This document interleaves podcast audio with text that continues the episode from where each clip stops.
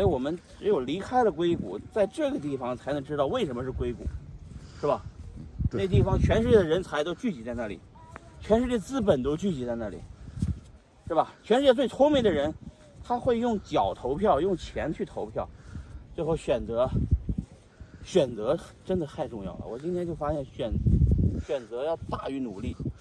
那美国给创造这个给这个这个给给啊机给足够的机会，对，你的法律公平，对啊，你看这个这个地方，墨西哥，其实加州也是墨西哥的，加州也是墨西哥的。假如加州当时候没有被美国占领，还在墨西哥手上，我都不敢不敢想象洛杉矶有没有，旧金山有没有，硅谷有没有，可能都没有，还是大家还是不，还就这地方没有，基本上就是靠游客来花花钱就完了，是吧？没有工业，没有科技产业，而且这荒漠地区连农业都没有。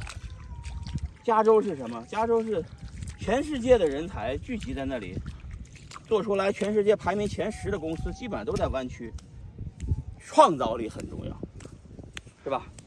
二十一世纪最重要的是什么？人才，我操！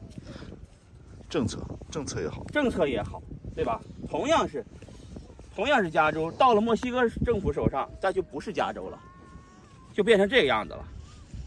但是到了这个美国手上，他就把加州搞。